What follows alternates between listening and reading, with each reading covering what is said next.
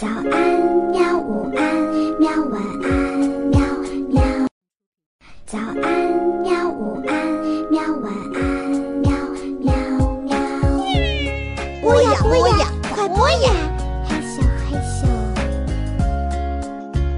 更多精彩内容，请关注博雅小学堂微信公众号。大家好，欢迎收听波雅 FM，这里是徐德亮京城小历史，我是相声演员徐德亮，我要跟大家聊一聊北京的传说故事。呃，北京城的老爷爷老奶奶们呐，都说北京啊，当初啊是一片苦海啊，人们都管它叫苦海幽州啊。其实这肯定不是历史，因为自打有人类的历史，北京这边就没有海。啊，也许呢是把这个天津东边的渤海呀给混为一谈了，也许呢是因为北京周边这个永定河经常闹水发大水，哎，当时呢交通也不发达，口口相传的，哎，就说北京啊这是一片苦海幽州啊，这个老百姓没法过日子，怎么办呢？只好啊住在西边跟北边的山上，就把这片苦海呀就让给龙王爷了。于是呢，龙王。和龙母，这个龙母听着那么别扭，哎，他就这么叫。龙王爷、龙王奶奶也行吧，带着儿子、媳妇、孙子、孙女，就占据了苦海。那他的儿子、媳妇啊、孙子、孙女，那也都是小龙呗。那躲到山上去的人，那苦到什么份上啊？苦到啊，用泥做锅，用斗量柴。啊，后来山顶洞人估计就这么来的，不是是真的吗？还这就是这么一说呗，也不知道过了多少的年代，苦海幽州啊，来了一个穿着红袄短裤子的这么一个小孩这小孩叫什么叫哪吒？呵，哪吒跟这个龙王、龙子、龙孙就打起来了，打了九九八十一天呢。最后啊，这个哪吒就把这个龙王啊、龙母啊，就都给逮住了，龙子、龙孙呢？那就放跑了。龙王龙母逮住以后呢，这水啊，慢慢的就平下去了。慢慢的呢，这陆地就露出来了。陆地是露出来了，各处啊还有海眼。哪吒呢，就把这些海眼也都封闭了，把龙公龙母啊，哎，放在一个最大的海眼里边，给关起来了。上边呢，砌了一座大白塔。这龙王、龙母啊，你们永久的看守这白塔。打这之后啊，这地方就不叫苦海了，哎，光叫幽州了。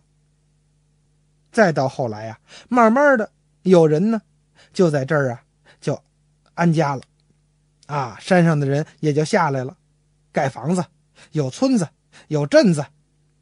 这塞北幽州呢，有村子，有镇子，慢慢就成了城市了。那么这个龙王跟这龙母，这不是关在这儿了吗？也踏踏实实的，哎，反正就看着这白塔就完了。忽然有一天，他听说一个消息，说刘伯温呐要在这幽州盖一个北京城。呵，他可不高兴了。啊，你这把我龙宫给平了，你还要在这盖城，这不欺人太甚了吗？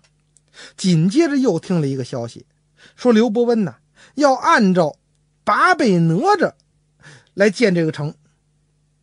哎呦，他跟这龙婆一商量，哪吒咱们是最怕的呀！啊，再盖一八倍哪吒城，咱永远跟这儿，咱们呀，哎，就甭想翻身了。得了，咱们呀，就趁他这个城还没盖起来的时候，把城里的水都收回来，咱们让他活活的渴死。龙婆知道拦不住啊。得了，就任由她丈夫了。龙公龙婆俩人计算好了，第二天早晨呢，龙公啊，哎，扮成一个乡下人进城卖菜，推着小车；龙婆呢，拉着这帕，车上装着青菜，有龙子龙女啊，就在后边跟着。那这样就混进了北京。他哪有心思卖菜呀？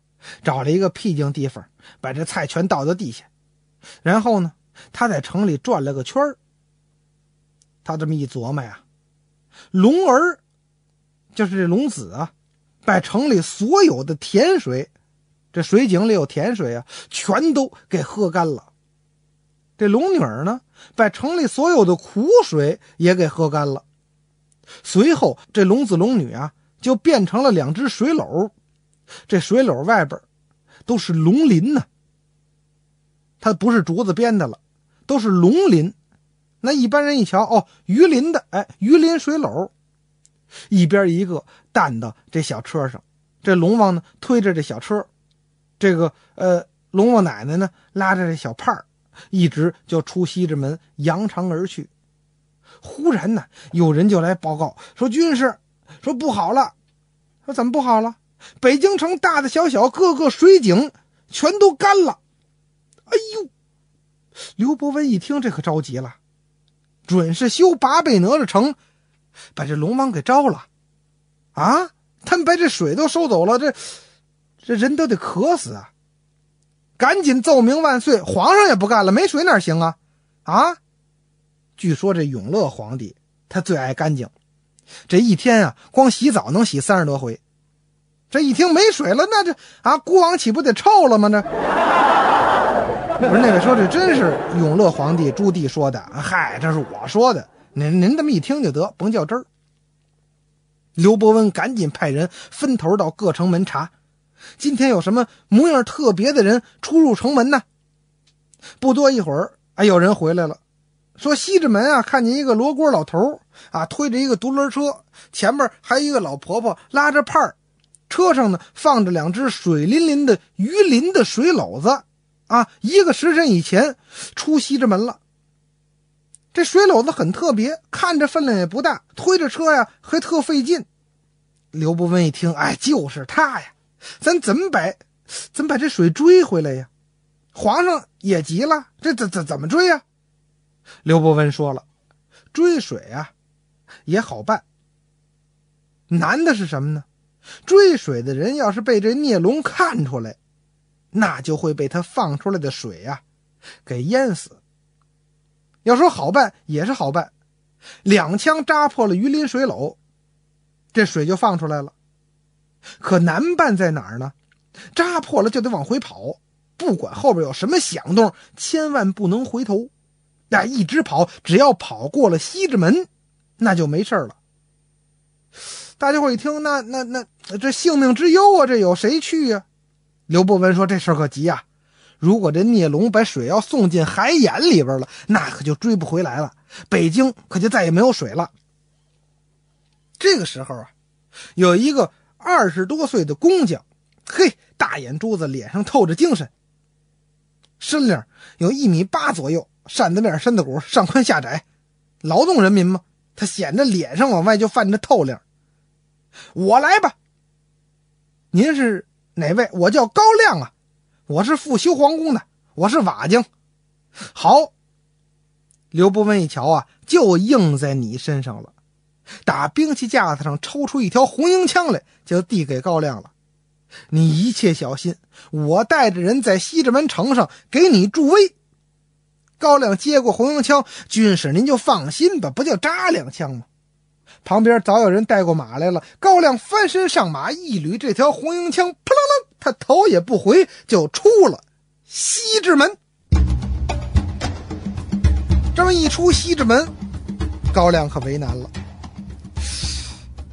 往往哪儿追呀？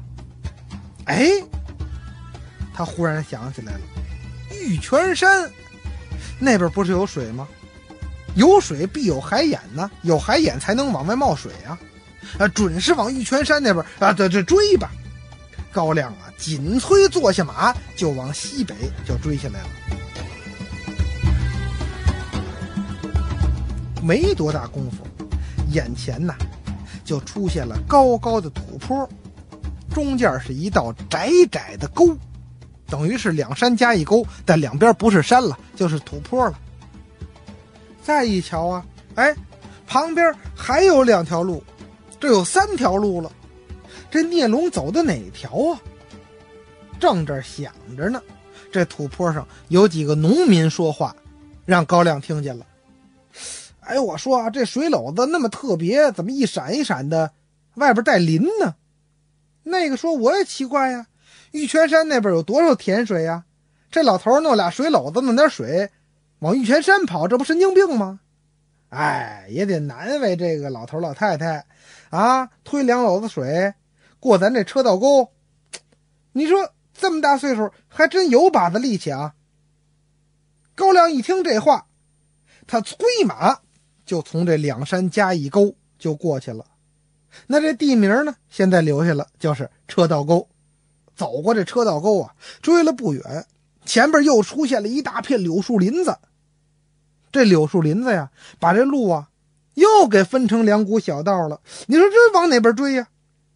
正这会儿，树林子里啊，哎，又有小孩说话了：“哎，拿枪那哥哥，跟我们练一趟吧，练一趟啊，我们看看。”高亮一瞧啊，嘿。大树底下有几个小孩，那儿拍着手朝他乐呢。小孩起哄，一瞧他拿拿着枪，您跟我们练一趟。高粱一瞧，小兄弟们，回头给你们练。先告诉我，有一个老头一老太太推着一水车，打哪走了？小孩说往西边走了。劳您驾，谢谢您了。高粱啊，打马扬鞭，就又奔那边去了。那高粱问道这儿呢？也留下地名了，就叫大柳树。再往前追，就发现前边有这么一大片泥塘，泥塘当间啊有这个车辙印儿，还有这个脚印儿啊，顺着这儿就过去了。高粱一瞧，这怎么有泥塘啊？哦，明白了，原先这儿准是池塘带水，呵，这孽龙啊，车打这儿过，连这点水都不给我们留，太狠了。后来这地方也留下地名了，南屋，就是这儿。高粱飞马越过这池塘，玩命往下追。过了一会儿呢，又遇见这么一处泥塘，就这水啊，也让龙给收走了。这地方现在也有地名，就是中屋。高亮卯足了劲儿往前追，就追到了玉泉山高粱守的凉棚这么一瞧，远处啊，果然。有一个装着鱼鳞水篓的这么一小车，再一瞧，呵，一个罗锅老头跟一个老太太，那正擦汗呢。呵，高粱高兴啊啊，哈着身子，他就钻进了高粱地，绕到这个龙公龙婆的身后啊，他猛然一挺身，举枪就扎，啊，砰这么一枪，还真就扎破了一只鱼鳞水篓，这水哗。流出来了，山崩地裂一响啊！高亮一晃枪要扎第二个，可是啊，没有水篓了，就看有一个舔着肚子的一个小伙子，呃，滋溜一下就钻进玉泉山下边那海眼里去了。那老太太呀，抱着那扎破了的水篓，她就越过了北面的山头，就奔向了。黑龙潭，这些个事儿啊，都是同时发生的，这叫说时迟那时快啊！这真是速如闪电一般呐！高粱一想，我就扎了一个篓子，我这那篓子没扎，我怎么交差呀？趁这会儿，就听那老头喊：“小子，你坏了我的大事，你还想走吗？你！”哎呦，高粱啊！猛然之间就想起刘伯温这话来了，他提起枪，回身就跑。后边这潮水啊，哗！就听见身背后就跟雷鸣一样。